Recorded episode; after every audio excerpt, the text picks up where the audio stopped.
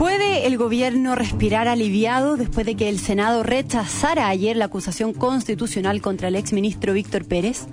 ¿Significa eso que ahora los ministros del gobierno podrán ejercer su cargo con tranquilidad, siguiendo los lineamientos presidenciales, sin el temor a que sean destituidos por el Congreso si por alguna razón se cruzan en la mira de los diputados y los senadores?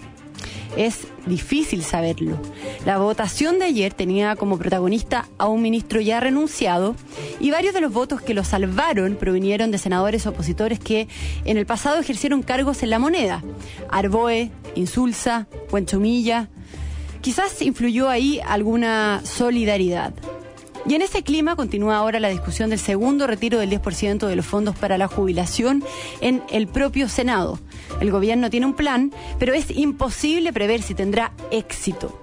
Y esta tarde vuelve a jugar la selección chilena de fútbol y por un par de horas los chilenos volveremos a estar detrás de una sola causa.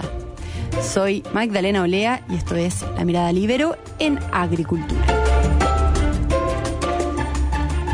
Bueno, en estos minutos estamos conectados con Mark Roger, Managing Partner Capital Markets de Cushman ⁇ Wakefield, para conversar sobre cómo se ha visto afectado el mercado inmobiliario por la pandemia y cuáles son las perspectivas de recuperación. Mark, muy buenos días, ¿cómo estás? ¿Qué tal? Muy buenos días, Magdalena. Muy buenos días. Muchas, gracias. Eh, muchas gracias por la, invitación. A ti, Marc. Cuéntanos qué, qué balance hace de este, eh, de lo que ha sido este año 2020 y de qué manera se ha estado moviendo el mercado inmobiliario en Chile por la pandemia.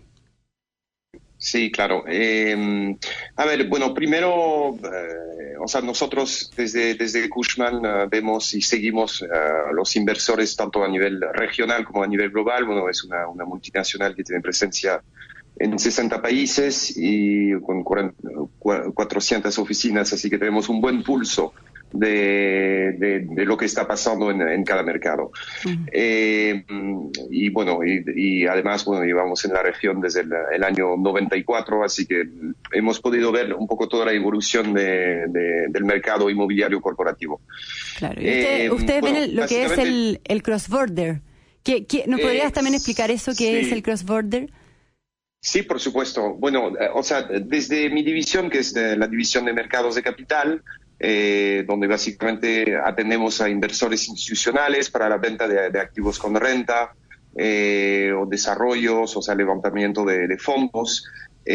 también lanzamos recientemente un nuevo servicio que se llama Cross Border Investment Advisory, que es básicamente asesoría o asesoramiento para las inversiones transfronterizas eh, donde básicamente ayudamos a inversores, eh, que sean institucionales, family office, a entrar o a incrementar su presencia en los mercados inmobiliarios de principalmente, o sea, vamos a, enfocar a, Estados Unidos y Europa a través de, de, uniones o lo que llamamos en inglés joint ventures con socios locales eh, especializados en estrategias de, de inversión bien definidas en cada sector o perfil de riesgo-retorno.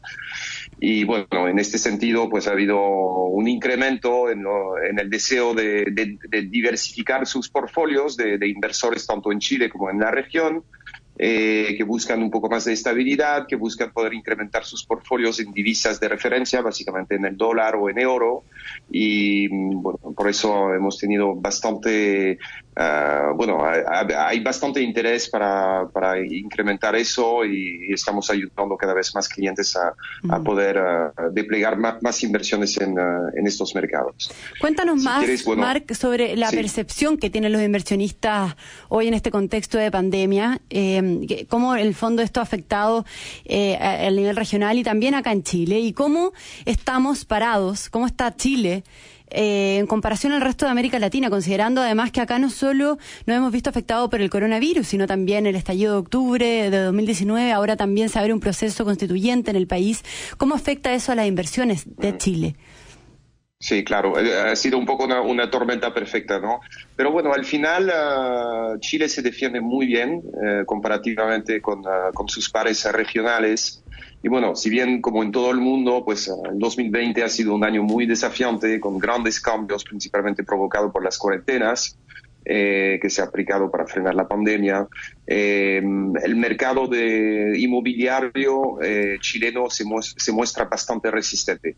Obviamente, o sea, los sectores más que se han visto más impactados como en todo el mundo, pues es, la, hotelería por los cierres, el comercio minorista mm. o lo que llamamos retail y de alguna manera las oficinas por el, teletrabajo. Pero mientras eh, del, otro lado, los que se han aprovechado o más que han tenido un, desempeño muy dinámico es la, logística y eso es por la aceleración de, del e-commerce, Uh, y uh, bueno, eh, ahí pues vemos, por ejemplo, que eh, si bien han habido eh, incrementos, por ejemplo, en las tasas de vacancia de las oficinas, ha sido totalmente al revés en la logística, donde las tasas de vacancia han bajado por el incremento de la actividad de, las, empresas de e-commerce que necesitan uh, incrementar sus capacidades para poder entregar a los clientes.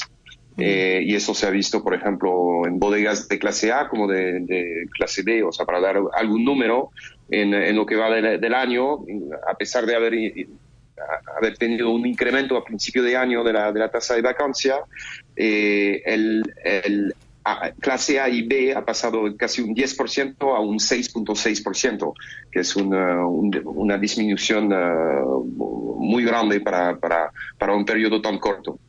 Eh, el otro sector también que se ve bastante, con, un desempeño bastante bueno, y eso siempre ha sido uh, muy defensivo, es el tema de lo que llamamos multifamily, que es el residencial en alquiler eh, que bueno, por, generalmente en periodos de, deceleración económica, eh, que, que también eh, generan una especie de reducción al acceso al crédito hipotecario, pues el tema del, del alquiler viene como una solución Ah, en estos momentos. Y eso se ha visto de manera global ¿ah? también.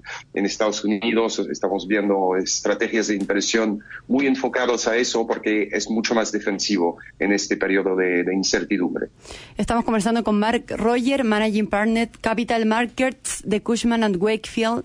Eh, Mark, ¿qué ofrece el mercado chileno, que, en especial que sea atractivo en este minuto para que los inversionistas mantengan sus inversiones dentro de Chile? ¿Y qué otras opciones también hay fuera del país, eh, en otros países de América Latina? Sí, em, bueno, pues simplemente ya para, para ubicar, o sea, y, aquí me voy a me voy a enfocar más a lo que es oficinas porque es lo, más fácil de comparar entre, eh, entre otros mercados, aunque cada país obviamente tiene su propia, uh, responde a sus, sus propias dinámicas. Mm. Eh, pero bueno, simplemente para, para ubicar la, el tamaño de, del mercado de Santiago, es el segundo mayor mercado de, de oficinas después de, de, Sao Paulo que bueno, Sao Paulo siendo más de dos veces más, eh, grande que, Santiago, pero bueno, Santiago es un mercado que, que sigue siendo más grande que el de, de, Lima o de Bogotá o de Buenos Aires. Eh, entonces, bueno, es, es un mercado que tiene un cierto atractivo por, por volumen y por, por liquidez. Eh, y también, bueno, es un, es un mercado muy atractivo a nivel de, condiciones de, financiamiento. Eh, porque eh, por la profundidad del, del, mercado de capital local y de la, las, las, posibilidades de acceder a condiciones de deuda competitivas, que, que eso no se encuentra en, um, en otras partes tanto como, como, en Chile. eh, entonces, tiene, tiene mucho atractivo a nivel, uh, a nivel regional y luego sí, para los inversores que quieren salir un poco de, de, de Chile, eh, el mercado natural donde generalmente se van, el, el primero es el mercado de Perú y el mercado, por ejemplo, de oficinas de Lima, que además, bueno, es una opción uh, interesante para entrar eh, invirtiendo en dólares, porque es un mercado muy dolarizado, el de, el de Lima, donde el 80% de los contratos están uh, en dólares y es un mercado donde también se puede acceder a condiciones de deuda atractivas, no tan atractivas como Chile, pero sí interesantes. Y bueno, bueno para eh, y, con respecto, hablemos también de, de, perspectivas de recuperación, nos quedan dos minutos de entrevista, Marc. ¿Qué es lo que se maneja, qué es lo que se visualiza futuro para el cierre de este 2020, también para el próximo año? ¿Y cómo eh, ha estado cambiando y va a cambiar el mercado inmobiliario en el mundo y acá en Chile? ¿Qué aspectos en el fondo de la pandemia llegaron para quedarse definitivamente? Claro, eh, básicamente lo que, lo que ha hecho la pandemia es acelerar las tendencias que venían de antes. Ah, o sea, el e-commerce, el teletrabajo, todo eso ha tenido ah, un impacto muy fuerte en, ah, lo que va del año, y, pero son tendencias que venían de, antes. Entonces, a día de hoy, básicamente las empresas se tienen que adaptar a eso y tienen que ver cuál, cuál va a ser su, su necesidad de, de espacio, por un lado, por la tendencia a una menor densidad dentro de los espacios de oficinas, por el, distanciamiento social, y por otro, eh, por la tendencia del home office, que, hace que, bueno, hay, quizás menos necesidad de tener puestos fijos permanentes. Entonces, todo eso nos, nos deja un poco en una eh, en una situación de, de, de, esperar para ver cuál va a ser la oficina de mañana.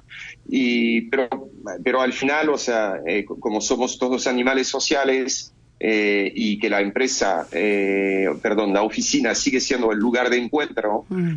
donde se difunde la cultura de la empresa, que, es la espina dorsal de, las corporaciones, pues no van a desaparecer, obviamente, de las oficinas pero es una, para, para, responder un poco más a tu pregunta, es, es, es ver cómo, cómo va a evolucionar la situación y sobre todo, bueno, con la, rapidez de, de recuperación post pandemia, con el despegue de, la, de, las vacunas que ojalá uh, llegarán a, a, nuestra región lo antes posible. Claro que ya hay mucho optimismo por el avance de dos de, de las vacunas, de hecho. Mark Roger, Managing Partner Capital Markets de Cushman and Wakefield. Muchísimas gracias por haber conversado hoy día acá en el programa. Que tengas muy buen día, Mark. Muchísimas gracias, Magdalena. Buen, buen día, buen día. Un abrazo. a todos. Un abrazo.